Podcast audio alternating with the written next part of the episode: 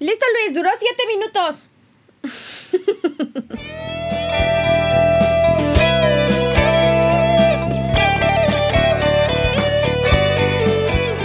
Hola muchachos, ¿cómo están? Bienvenidos a otra semana más de La Buena Vibra.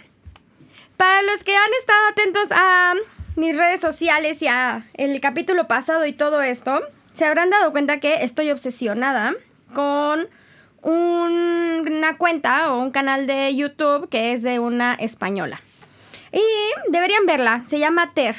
T-E-R. A grandes rasgos es una arquitecta que hace videos de todo y todo tiene que ver con las Kardashian y, y qué risa. Está bastante ligerito y está muy entretenido. Pero bueno, ese no es el punto del episodio de hoy. El punto de esto es, es española. Y entonces llevamos tres meses aquí encerrados escuchándola. Y es que he empezado a pensar así, que el acento se me pega más rápido que el de Sinaloa. Y mira que en Sinaloa sí tengo familia. Allá no tengo a nadie, pero ningún lazo con España que yo quiero decirles. Y no puedo dejar de pensar con ese acento. O cada que empiezo a tener como pláticas más apasionadas o que me emociono, me sale este acento que no puedo dejar de hacerlo. Mira, no, ese ya es como, como de Costa Rica. no sé. El punto es que se me pega. Y obviamente el hecho de que yo vaya por la vida hablando con diferentes acentos, bien o mal, ¿eh? Porque yo no digo que mi acento de España sea el mejor, pero es que yo empiezo a pensar así y me dan ganas de hablar así. Y qué oso. O sea, imagínate que en una junta esté yo ahí presentando y de repente me salga ahí que si flipa o no flipa. O que si este cuadro que les estoy pintando va o no les va con la estrategia de la compañía. Tío, ¿ves? No sería recomendable, sobre todo porque todos voltearían a verme con cara de bueno. A esta loca, ¿qué le pasa? ¿Qué le picó? ¿Qué ridícula? Pinche vieja. ¿No? Lo que me lleva al tema del episodio de hoy es la buena vibra y la sociedad. ¿Cuántas cosas no hacemos o dejamos de hacer por el que dirán? Por la sociedad que está ahí afuera viéndonos. ¿Y quién es la sociedad? Pues no es nadie, ¿no? En particular. no es como que llegue de repente doña sociedad y te diga, no, no, no, eso que estás haciendo no va. O eso que estás haciendo, qué oso y qué ridículo. Sin embargo, no podemos dejar de actuar bajo ese qué dirán. O con qué ojos nos están viendo. O si está bien hecho o está mal hecho. Y entonces a veces dejamos de hacer cosas que nos gustan o empezamos a hacer otras que no nos gustan, ¿no? ¿No se sienten ahí un poco identificados con todo lo que les estoy diciendo? El ejemplo más claro que yo tengo es salir a caminar con alguien, ¿no? O sea, oye, vamos al Oxxo, o vamos por un café, o cosas así. O sea, cualquier cosa que implique estar caminando en la calle. Y yo, como ya se pudieron haber dado cuenta, pues soy bastante ruidosa, ¿no? Y me río como foca y, y no me ven, pero gesticulo y muevo las manos y como que grito a veces o, canto o así. Y muchas veces incomodo a la gente que va conmigo porque qué oso, qué oso estar a la mitad de la calle bailando o brincando. ¿Y por qué qué oso? ¿Quién está en la calle que nos vaya a decir que está mal o que está bien? ¿No? Y me pasa muchísimo con Luis. Vamos caminando de repente y entonces me pongo a cantar eh, cualquier canción, X. Y mira, que eso es de las cosas que menos dan pena, porque pues que te pongas ahí a medio tararear una canción, pues no molesta a nadie. Pero de repente me da como por hacerle como pájaro y eso hasta lo hago a propósito, eso lo, lo, lo, saca de sí. Y ahora que traemos los cubrebocas, me da mucha risa porque no sé si lo han pensado o si estoy loca, pero con el cubrebocas ya nadie sabe si eres tú el que está hablando o no, ¿no? O sea, si estás como ahí donde hay un poco más de gente con su zona distancia, pero si estás ahí y tú de repente le haces así, me voy a alejar del micrófono, pero si de repente le haces ¡Ah! ¡Ah! pues es un sonido donde todo mundo va a voltear, pero tú traes tu cubrebocas y nadie absolutamente vio. Y si además tú sigues caminando muy normal, pues nadie va a saber que fuiste tú. Y eso me da mucha risa y entonces lo hago de repente con Luis ahí y el pobre, bueno, yo creo que si pudiera aventarme a los coches y tirarme abajo de alguno lo haría, pero pues no lo dejo porque le agarro la mano y pues no se puede ir. Ese es el ejemplo más claro. ¿Por qué no vamos todos ahí por la calle saltando y brincando y haciendo lo que se nos pegue la gana? Por el simple hecho de la sociedad y el que dirán. Y así pasa toda nuestra vida. Y esas son cosas ridículas. Pero hay cosas más grandes y hay cosas que, que sí importan, ¿no? Como estar casada o casado. Aquí tenemos de todo. Pero imagínense quedarse toda tu vida casado por el que dirán. ¿Por el qué dirán? Si tú levantas la mano y dices, hey, no soy feliz aquí, no estoy a gusto, no quiero. Y no, ni siquiera es un tema de, ah, me pega, me. No, no, no, ya no quiero, ¿no? Pero estás casada. Y entonces invitaste un chorro de gente a tu boda. y además gastaste muchísimo. O tus papás gastaron muchísimo. O tus papás, tus tíos, lo que fuera, ¿no? El padrino de servilletas gastó muchísimo. Y entonces, ¿cómo? ¿Cómo vas a decirle a toda esa gente que ya no quieres estar casada porque simplemente ya no quieres? ¿Cómo va a ser eso? ¿Qué dirá la gente? ¿Cómo salimos de todas esas cosas? ¿Cómo nos enfrentamos a lo que somos y a nuestra personalidad con ese tema de mm, qué va a decir la sociedad o mm, no lo van a aceptar? Pues ese es el tema de hoy. Y ya les di un par de hints, ¿no? Eh, claramente cuando me divorcié, pues tuve que hacerlo a pesar del que dirán y a pesar de la sociedad y a pesar de todo el mundo al que invité a mi boda. Y creo que lo padre de romper con todos esos miedos o romper con todo ese status quo es que te empiezas a dar cuenta de que no es tan malo, no pasa nada. No, nadie, no llega, como les decía, no llega Doña Sociedad y te regaña, ¿no? Ni te resta puntos de tu score en la vida, ni te baja el sueldo, ni nada. No pasa nada. Es más, vamos a acabar este episodio, ya acabé. Ese es mi mensaje. No pasa nada si hacen lo que se les da la gana todo el tiempo. Obviamente dentro de lo correcto en términos de buena vibra, hagamos el bien y cosas así, ¿no?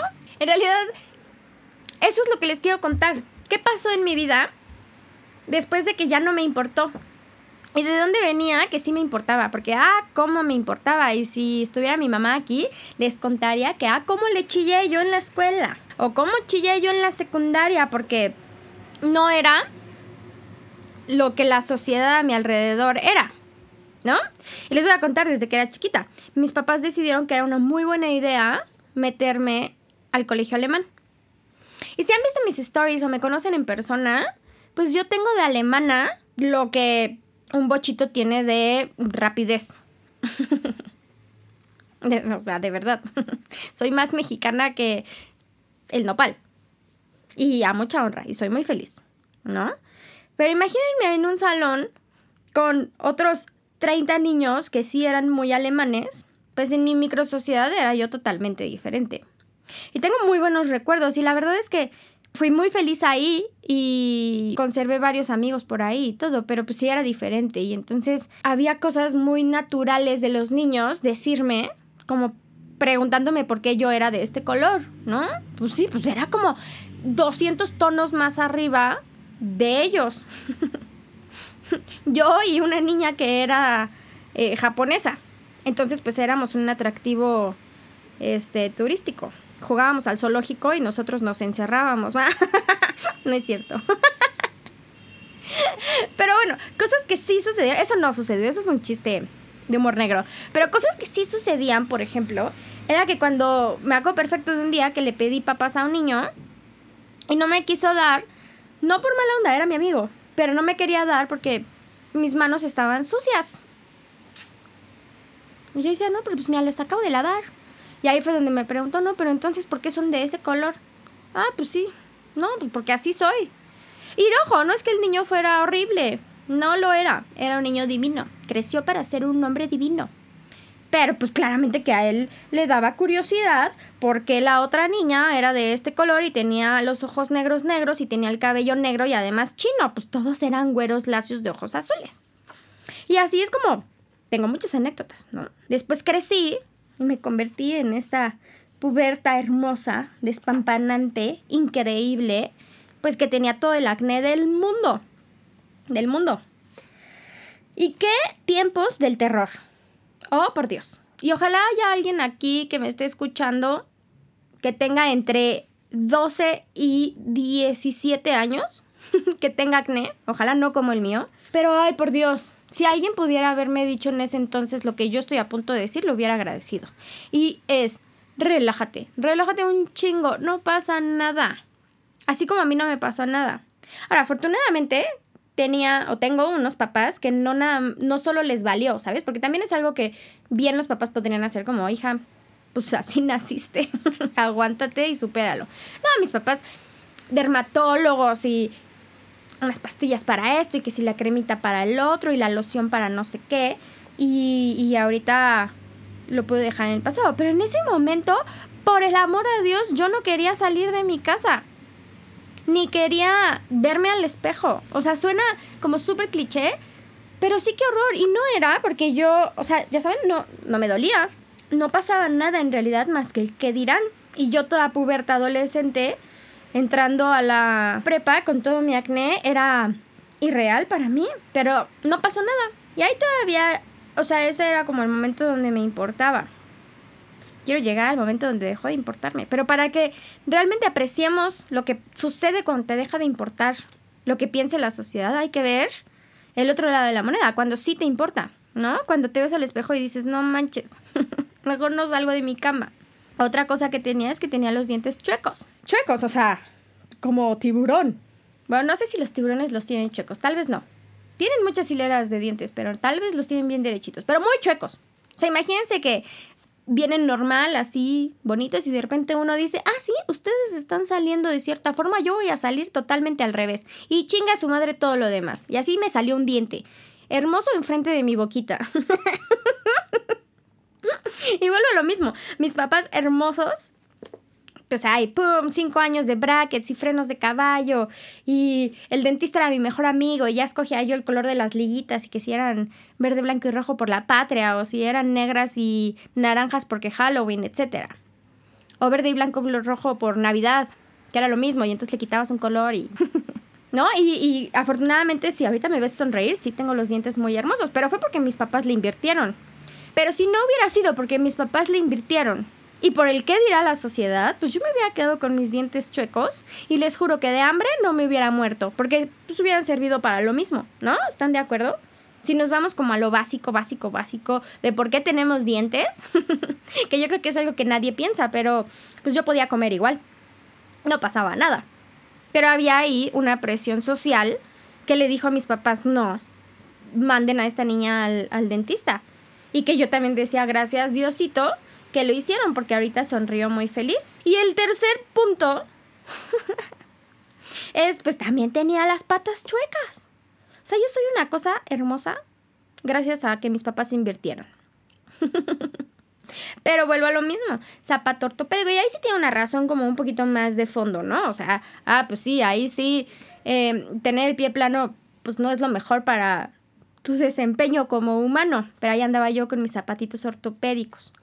Entonces ya se pudieron armar una imagen perfectamente de mí, de cómo era yo de niña y hasta la adolescencia, ¿no? Zapatitos ortopédicos, pisadita chueca, mis dientes chuecos, un poquito de acné. Era yo una cosa maravillosa. y siempre estuvo ahí el factor sociedad. Entonces, obviamente, aunque la verdad nunca fui una niña, o sea, no tengo problemas de autoestima y nunca fui una niña realmente depresiva por ese lado, ¿no? Ya les conté tema de ansiedad y cosas así, pero, pero tampoco me afectó de más, voy a ser 100% honesta. Y mis papás hicieron un gran trabajo y siempre conté con gente a mi alrededor que era muy, pues buena onda y todo. En, en realidad nunca me afectó de más. Pero aún con eso, pues el factor sociedad siempre estuvo. Y como que todos esos complejos, a final de cuentas los vas arrastrando, ¿no? Y entonces eso hacía que yo quisiera encajar en todos lados, pues con las cosas que sí podía controlar. Volvemos a lo mismo, qué puedes controlar y qué no. Entonces, por ejemplo, si yo iba a una fiesta infantil y te servían tu pedacito de pizza, ¿no? Con tu pau pau o tu frutzi y ya. Eso es todo lo que dan en las fiestas infantiles. Y aquí podemos hacer un paréntesis. Por el amor de Dios, si tienes hijos y haces una fiesta infantil, da más comida. Hay niños que se quedan con hambre. Hay niños como yo que cuando veía ese pedacito de pizza individual chiquito y mi frutzi, decía, no manches, nos vamos a morir de hambre todos. Porque han de saber que gracias al cielo no soy gorda, era lo único que me faltaba. Porque el hambre ha estado ahí siempre. O sea, yo me puedo comer de verdad 10 tacos en una sentada o me puedo comer media pizza desde que tengo 10 años. Entonces cuando llegaba a, a esas fiestas, pues claro que no iba a pedir más. Porque pues todos los niños yo los veía bien felices. Había niños que hasta dejaban la mitad de la pizza. Hazme el chingado favor. y entonces me quedaba ahí sentadita pensando en que tengo mucha hambre, acabo de jugar horas y horas interminables. Y aquí nada más me sirvieron una pizzita, pues claro que no voy a pedir más. Y me quedaba con hambre. entonces ya llegaba a mi casa después y pues ya comía bien. Pero eso lo hacía 100% porque ¿qué van a decir mis amiguitos? Pues yo veía el de al lado que sí era gordito, que pedía su segunda rebanada de pizza. Y al pobre Jorge Damasco le decían Jorge, dame asco. pobre Jorge, nunca se me va a olvidar. Y el pobre niño seguramente tenía la misma hambre que yo, solo que él sí se atrevió a pedir su segunda rebanada de pizza y yo no. Y ya ahorita haciendo ese análisis, bien por Jorge. Bien por Jorge que no se quedó con hambre, como yo toda tonta, diciendo, ay, no, sí, ya me llené. Cuando claramente no me había llenado. ¿El frutzi qué? Yo pude haber cambiado mi frutzi por otra rebanada de pizza, pero no lo hacía por el que dirán. Y así, ¿no? Los fui arrastrando. Llegué a, a, trabajar a mi primer trabajo Godín, que era una empresa toda mafufa y todo, eh, todos estirados y, y en el área de marketing y todos pues muy fresas. Y yo, pues la verdad es que nunca he sido fresa porque no me gusta. No, había ahí mucha gente a mi alrededor que sí lo era y yo no me gustaba. No me gusta ser hipócrita. Pero entonces, digo, no porque todos los fresas sean hipócritas, ¿no? Pero, pero si yo no lo era, yo no iba a ser hipócrita, ¿no? Entonces, pero de todas maneras no era yo. Entonces la pasaba fatal porque pues llegaba, y hablé de esto ah, en, en un episodio pasado, ¿no? Pero yo llegaba y no era yo, no me reía como foca, no comía lo que quería comer, ¿no? Esa, esa anécdota de la pizza se traducía así pedías una ensalada o pedías la hamburguesa. Y entonces ahí estaba yo, Angelina toda tonta, pidiendo ensaladitas por todos lados porque las niñas de mi oficina pedían ensaladita. Y no, pues no era lo que yo tenía que hacer. Y así seguí creciendo, cada vez menos consciente del que dirán, cada vez me importaba menos, pero aún así me importaba. Y llegó el momento donde ya estaba comprometida y ya le había dicho a todo el mundo que me iba a casar, ¿no? ¿Cómo no iba yo a casarme? Ahora, probablemente hay muchas historias que sean muy diferentes a las mías, donde cuando claramente cuando le dices a la gente que te vas a casar, lo dices con una felicidad y un entusiasmo muy real. Mi caso sí estaba bien feliz, sí estaba muy emocionada, sí era lo que, lo que yo quería, ¿no? O sea, sí estaba yo muy feliz, muy feliz como niña chiquita. Al principio. Pero conforme se fue acercando la fecha y conforme y ahora lo puedo hablar así de honestamente porque soy bastante diferente a como era antes. Pero yo ya estaba comprometida, ya le había dicho a todo el mundo, ya teníamos un save the date, después ya llevábamos un año comprometidos y seguíamos sin casarnos. Pero pues, ¿saben? Yo ya no podía salir de eso. ¿Qué iba a decir la gente? Y entonces, aunque yo tenía ciertas dudas en mi interior, muy, muy en mi interior, pues claro que yo no las hablaba con nadie. ¿no? Yo era muy feliz, siempre, uy, sí, uy, uy, déjenme veo todos estos vestidos de novia otra vez. Y se iba acercando la fecha y se iba acercando la fecha y yo, muy, muy dentro de mí, estaba esa corazonada latente de, tal vez no es lo que yo quiero, pero yo la callaba. Uf, uf, yo le decía, ¿qué? Ni que fueras un segundo pedazo de pizza, cállate. Y así me casé y me casé y fue muy feliz en la boda y disfruté esa fiesta como wow, ningún día de mi vida. Ha sido neta la mejor fiesta de la historia. Y los primeros meses también. Y después empezó esa corazonada o esa vocecita a ser un poquito más fuerte. Y empecé a tener como esas duditas, pero vuelvo a lo mismo. ¿Cómo iba yo a decirle a la gente a mis dos meses de estar casada que yo no era... No, es que no fuera feliz, porque pues, no era... No sufría o no era miserable. Pero yo veía mi vida y yo decía, híjole, yo no sé si quiero unos 60 años de esto.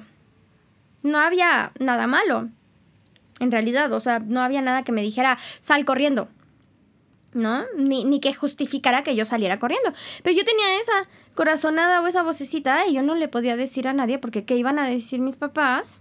que tanto estuve yo chingue y jode con que me quería casar. o qué iban a decir mis amigos y yo les había dicho que estaba bien enamorada y bien emocionada. Y nunca le dije nada a nadie. Nunca. Fue muy chistoso hasta que un día me fui por el trabajo, me fui de viaje yo sola. Les digo porque tenía que trabajar. Y en ese viaje, como que agarré pantalones. Y yo solita en una conversación conmigo misma, acepté que yo no quería estar ahí el resto de mi vida. Pero ¿saben? ¿Saben lo ridículo que es eso? O sea, tuve que tener una conversación conmigo para poder aceptar yo, ¿no? Primero, que no quería estar ahí y poder decir, sí, esto es lo que, esto es lo que pienso, porque todo el demás tiempo me la pasaba callándome y diciendo, no, no, pero ni alimentes ese pensamiento porque qué va a decir la gente. Y entonces pasó algo muy chistoso. En ese viaje ya que yo misma hablé conmigo y dijimos, ah, pues sí, Angie, sí, Nani, sí, sí, sí, pues sí, no queremos estar ahí toda la vida. Regresé, medio le platiqué a mi mamá, pero medio así, muy por encimita y sin darle importancia, ¿no? Como, ay, ay, es que, bla, bla, bla. Y como que ni, no sé si, o sea, sí, sí la ha de haber captado porque después hemos platicado de eso, pero según yo lo dije como, uy, se me salió. Y esa semana o, al fin de semana siguiente fue que todo tronó con aquel y lo caché. Entonces, muchas veces me pregunto, ¿qué hubiera pasado si eso nunca hubiera sucedido?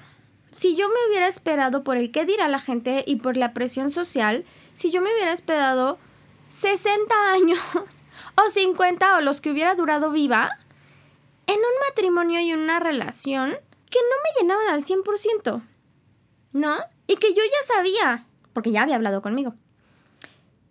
Pero me queda muy claro que yo no hubiera hecho nada porque yo seguía siendo la misma nani que no pedía su segundo pedazo de pizza cuando se quedaba con hambre o que cuando tuvo mucho acné prefería no salir de su casa. Y ahí fue cuando dije, ay, no mames. Literal, así.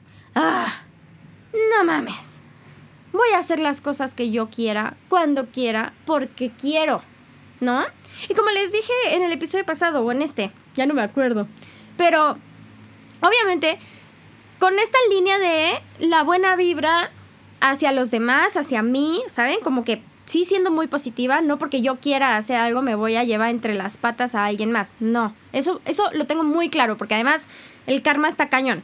Y el karma está cañón lo he vivido, ¿no? O sea, no porque me pase a mí, sino porque he visto cómo a la gente se lo lleva la chingada cuando actúa mal. Y cuando yo he actuado mal, me ha ido muy mal también. ¿No? Pero también dije, me va a empezar a valer madres lo que diga la gente. Y de, verdad me va a dejar de importar. Porque no nada más es un matrimonio en el que te puedes quedar 60 años es en una mala amistad, es en un mal departamento, es en una mala relación con algún familiar, ¿no? O sea, ahí te puedes quedar callado, te puedes quedar con hambre si no dices nada. entonces me empezó a valer madres. Y no saben qué divertido. No saben de verdad qué honesta soy siempre. Y cada que actúo y cada que me dan a escoger A, B, C o D o me preguntan algo, siempre contesto con lo que soy y con cómo veo las cosas y con mi ignorancia, ¿sí? Y con mi conocimiento también, ¿no? Si es un tema que desconozco, mi respuesta upfront va a ser no tengo ni idea de qué estás hablando. Como en el episodio pasado, no tengo idea de qué es la proporción áurea. Ojalá alguien me lo explique y lo entienda y entonces lo llegue a, apreciar. Pero no lo sé. Por, por ignorante. Pero si alguien me pregunta sobre algo en el trabajo en el que sí soy buena o es mi área o así, pues claro que lo voy a defender, ¿no? A capa y espada. Un ejemplo súper claro de cómo cambié 100%. Ok, ya les dije que de las cosas de la vida que me impresionan y de la naturaleza es que tan rápido me crece el bigote. Bueno, pues un día me depilé con cera, ¿no? Un domingo creo.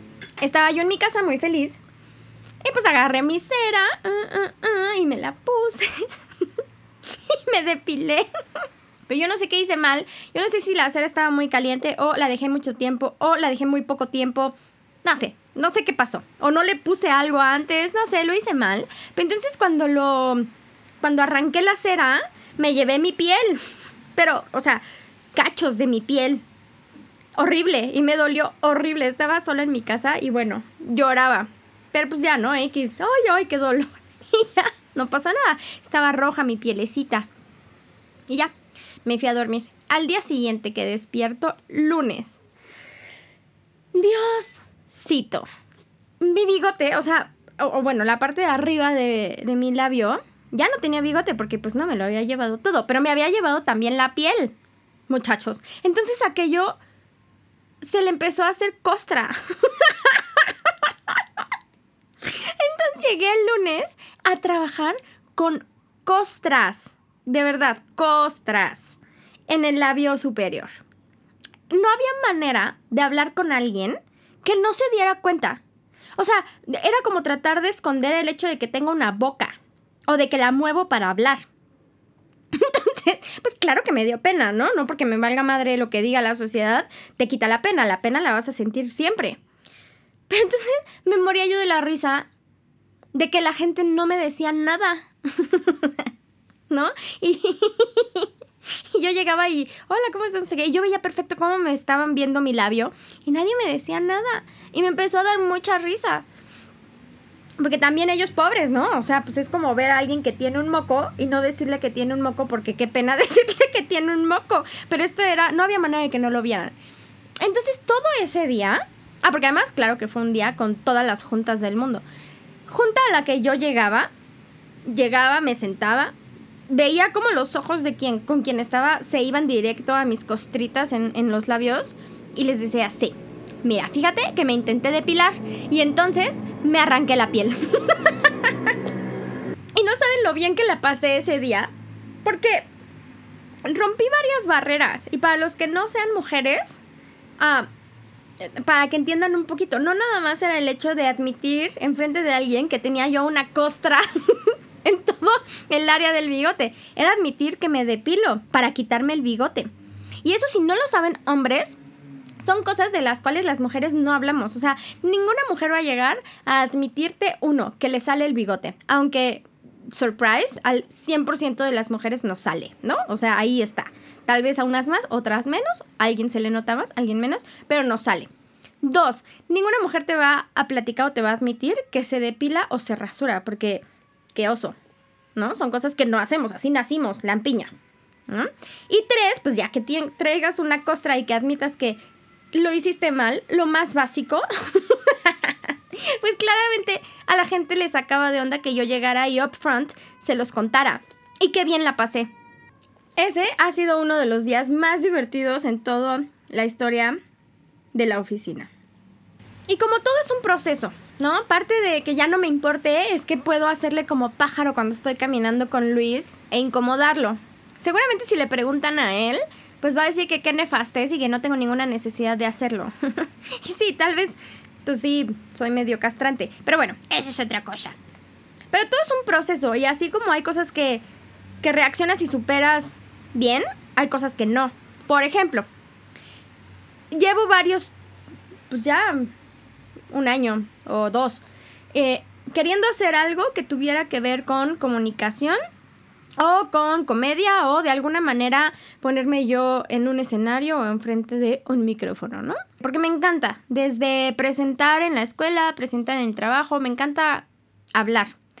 Y pues es algo que lo he platicado con muchas personas, desde personas cercanas hasta personas no cercanas. Y en una fiesta de Navidad, yo le había contado a ciertas personas de ahí que quería hacer stand-up. En una fiesta de Navidad se les hizo muy cagado, empezó a decir, sí, sí, sí, Angie, Angie, Angie, que se suba y nos cuente unos chistes. Bueno, para los que no les quede muy claro, decir que quieres hacer stand-up no quiere decir que ya lo estás haciendo o que sepas algo, ¿no? Y, y, y yo nada más decía que lo quería hacer. Entonces, no había ni, ni una rutina hecha, ni estaba yo en ninguna manera preparada para agarrar un micrófono, subirme al escenario de la fiesta de Navidad y contarles chistes. O sea, eso no era, no, no era. Y entonces cuando todo el mundo empezó a decir, sí, sí, que se suba, que se suba, o sea, se me cayeron los calzones y dije, uy, qué oso, ¿qué está pasando aquí? Y como, o sea, me mordí la trenza o me mordí el rebozo, ¿cuál es? La trenza. Y me puse el rebozo. Y así de, ay, no, por favor, no. Y, y dije, claro que no, ¿no? Y entonces me dio muchísima pena y me fui a sentar a mi sillita al fondo del lugar y me senté en mi mesa y fue como ya que se acabe esto, que se acabe esto, que se acabe esto. Bueno, fue un hecho súper insignificante, pero que a mí se me quedó súper, súper, súper grabado porque me quedé preguntándome a mí misma, he hablado tanto de esto y he hablado tanto con tanta gente de que quiero empezar a hacer algo que tenga que ver con comedia, que tenga que ver con stand-up, y no lo he hecho. O sea, también, ¿no? Perro que ladra no muerde. No puedo yo hablar y hablar y decir que lo voy a hacer porque eso no quiere decir que lo esté haciendo. O más bien eso da la percepción ante la sociedad de que ya lo estoy haciendo. Entonces, pues la hipocresía viene un poco de mi parte, ¿no? No puedo hablarlo sin hacerlo. Y entonces, estamos aquí, valiéndonos madres lo que diga la sociedad, enfrente de un micrófono platicándoles cómo es que yo era muy fea de chiquita. y, y, y, como les decía al principio, claro que me da pena, ¿no? Tengo mucha gente en, en ese Instagram que acabo de abrir, pues que no es como que yo quiera sentarme con ellos y platicarles cómo tenía mucho bigote y un día me arranqué la piel. Pero qué risa. ¿Qué tal que contándoselos ellos de alguna manera se relacionan a lo que yo les estoy diciendo y les saco una sonrisa? Que ese es el punto de esto. Sacarle una sonrisa a la gente y darles un poquito de herramientas para que en la etapa en la que estén en sus vidas, como les decía en ese episodio, decirles que todo va a estar bien. Y como les digo en este episodio específicamente, que te valga madres lo que diga la gente, lo que diga la sociedad, lo que diga tu familia. ¿No? No, no porque. No porque les esté diciendo, ah, no, seamos una anarquía y hagamos lo que queramos. Pero no. El resultado de que te empiece a valer madres, muy probablemente, muy, muy probablemente, sea algo muy positivo. Y te lleves una gran sorpresa de la mayoría de la gente y de la mayoría de las reacciones de las personas. En cuanto yo empecé a reírme como foca loca en la oficina, la gente a mi alrededor se empezó a reír. En cuanto yo empecé a contarle a la gente que me había arrancado la piel del bigote, la gente a mi alrededor se empezó a reír y me empezó a contar cómo un día eh, rasurándose se cortaron no sé qué. Y qué risa, porque a todos nos pasa. Y porque muy probablemente mis inseguridades son las mismas que las de un chorro de gente. No somos tan únicos. O sea, sí somos únicos, ¿no? En todo el sentido de la palabra. Pero, güey, el miedo a que alguien vea que tienes bigote, que tienes los dientes chuecos, que tienes acné, que eh, no sabías brincar cuando eras chiquita. Eso muy probablemente lo sienta la persona enfrente de ti y la de al lado y la de al lado y la de al lado. Entonces no pasa nada. Mientras menos te encierres, mientras más te expongas, mientras más saques tus, tus locuras, tu forma de ser y todo eso, es, es, es, te va a ir mejor. Y punto que no te vaya mejor, ¿no? O sea, tal vez no te haces millonario, pero por lo menos vas a ser más feliz y te vas a guardar menos cosas y vas a llegar a tu casa en la noche a decir, ah, qué buen día. Y mira, que ese es el fin último de la vida. Llegar a tu casa en la noche y decir, ah, qué rico día. No importa si lo viviste en la playa, si lo viviste en la ciudad, si lo viviste en un corporativo en el piso 20 o en el changarrito que tienes en la esquina. Ese es el último fin de las cosas, a como lo veo yo. Entonces, bueno, con eso acabamos este episodio. Espero que después de escucharlo se atrevan a hacer algo que les haya dado miedo, algo que no quieren hacer porque qué oso, esa es como la métrica. Si les empieza a, dar oso, háganlo. A menos de que sea un karaoke. si es un karaoke, no lo hagan, no se suban, no lleven a sus amigos a la fuerza que lo hagan porque es lo peor que le puede pasar a alguien. Pero fuera de eso, atrévanse chicos. La sociedad generalmente está abierta a nuevas cosas y a divertirse contigo. No hay una persona que se llame Doña Sociedad que venga y te regañe y te reste puntos o te descuente de tu nómina por haber hecho algo mal. Entonces, por mucho que tú creas que estás haciendo el ridículo, en realidad hay otras 20 personas que creen que ese ridículo es algo bueno. Y listo. Muchas gracias, los quiero, escríbanme en Instagram y pues ya, adiós.